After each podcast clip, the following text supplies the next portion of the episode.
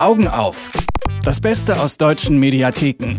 Gratis, online und empfohlen von Mediastake. Die weibliche Sexualität, die gilt ja immer noch als schambehaftet und weitgehend unerforscht, zumindest in der großen Masse der Bevölkerung. Mainstream-Produktionen zeigen sie oft eindimensional und häufig auch zensiert.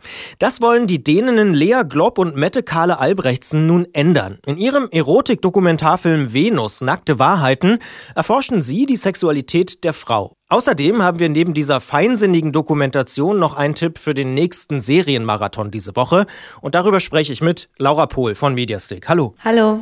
Die Figur der Venus ist ja als Göttin aus der römischen Mythologie bekannt und wird ja auch seit Jahrhunderten von Künstlern und Intellektuellen idealisiert. Warum ist denn Venus nackte Wahrheiten so besonders sehenswert? Ja, weil die Dokumentation wirklich sehr intim ist und sehr offene Fragen an junge Frauen in Dänemark stellt. Und man ist überrascht, wie offen diese Frauen über sehr ähm, ja, intime Fragen antworten. Zum Hintergrund ist es so, dass die zwei Filmemacherinnen ähm, selbst frustriert waren mit ihrer eigenen Sexualität und auch nicht so selbstbewusst vielleicht mit ihrem Körper. Das kennt man ja als Frau gut. Man betrachtet sich dann im Spiegel und hat so seine Problemzonen vielleicht und ist einfach nicht so zufrieden. Und deshalb dachten sie sich, sie wollen einen Erotikfilm drehen, der auf Geschichten echter Frauen basiert. Somit haben sie dann ein offenes Casting in Kopenhagen veranstaltet. Äh, sie haben 100 Frauen eingeladen und die Frauen wurden mit Fragen konfrontiert, die man vielleicht mit seiner besten Freundin besprechen würde. Und die Ergebnisse waren dann wirklich so ergreifend und so persönlich, dass sich die beiden Filmemacherinnen dachten, okay, wir machen daraus eigentlich jetzt diesen Film. Das heißt, man hat das Konzept so ein bisschen über den Haufen geworfen und einfach die Geschichten der echten Frauen erzählt. Richtig. Als Zuschauer oder Zuschauerin ist es wirklich manchmal erstmal ein bisschen ähm, man ist vielleicht ein bisschen peinlich berührt. Dann kommen wirklich so Fragen, ähm, mit wie vielen Männern man schon geschlafen hat und wie, wie viele dieser Männer einen zum Orgasmus gebracht haben. Äh, die Frauen werden äh, nach ihren geheimen sexuellen Fantasien gefragt, die sie dann auch sehr detailliert und ausgeschmückt erzählen. Und zum Beispiel, was mich äh, sehr beeindruckt hat, ist eine junge Frau, die davon spricht, wie schüchtern sie ist und wie religiös sie aufgewachsen ist. Also Sex war für sie immer Sünde. Und sie hat heute mit Ende 20 immer noch Probleme, sich und ihren Körper zu lieben und auch sich nackt zu zeigen.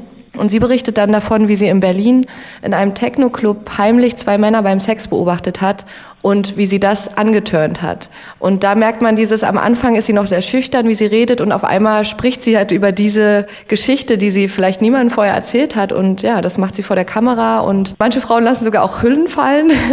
Also es ist wirklich eine sehr, sehr schöne Dokumentation und sehr einfühlsam und kann ich jedem ans Herz legen und auch den Männern, nicht nur den Frauen. Klingt auf jeden Fall so, als ob man da, egal welchen Geschlechts, äh, noch was lernen kann. Ja, auf jeden Fall.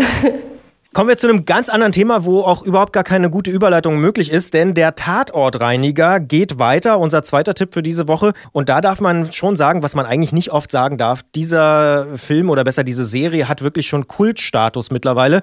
Und das, obwohl eigentlich wenn man jetzt mal so auf so einer rein fachlichen, sachlichen Ebene sich das anguckt, da in einem Raum einer eine halbe Stunde lang einen Tatort sauber macht. Trotzdem ist diese Miniserie ein mega Erfolg. Warum? Ja, also es ist auch unsere absolute Lieblingsserie aus Deutschland. Ähm, und wie du schon sagst, die Protagonisten, also der Protagonist ist Schotti, der Tatortreiniger, grandios gespielt von Björn Mädel. Ähm, genau, und er trifft dann die verschiedensten Leute am Tatort und daraus entstehen dann die kuriosesten und skurrilsten Geschichten und Gespräche. Und die Serie, die wir heute euch vorstellen, äh, heißt Der Fluch und das ist die vierte Folge aus der vierten Staffel. Ja, die sprengt eigentlich nochmal alle, all, den ganzen Rahmen und alle davor gewesenen Folgen. Und zwar geht es darum, dass Schotti in ein schlossartiges Anwesen gerufen wird und dort soll er einen 200 Jahre alten Blutfleck entfernen. Doch dieser Blutfleck, der ist mit einem geheimen Fluch belegt.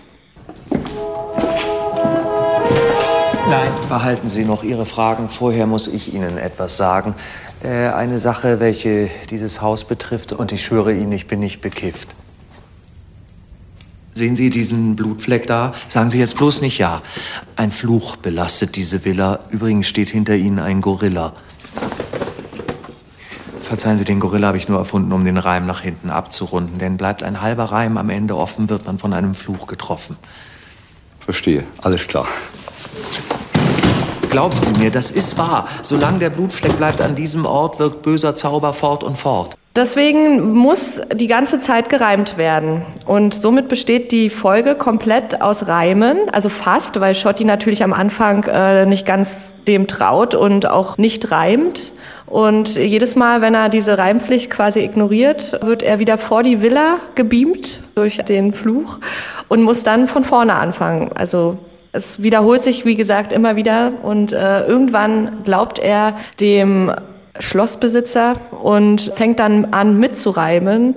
Und das ist wirklich sehr witzig, weil die beiden dann auch irgendwann diskutieren und ja, man muss sich vorstellen, sie führen ein ernsthaftes Gespräch als Reim. Autorin Mitzi Meyer und Regisseur Arne Feldhusen lassen dann irgendwann diese Reime auch noch Wirklichkeit werden. Ja, und da kann man sich eigentlich denken, wie verrückt diese Folge dann wird. Ich finde ja tatsächlich, dass Biane Mädel sich im Tatortreiniger eigentlich seit Jahren völlig frei geschwommen hat und ich glaube zu einem der respektiertesten deutschen Schauspieler geworden ist, oder? Ich glaube auch. Ich wünsche mir immer noch, dass ich ihn irgendwann mal kennenlernen darf.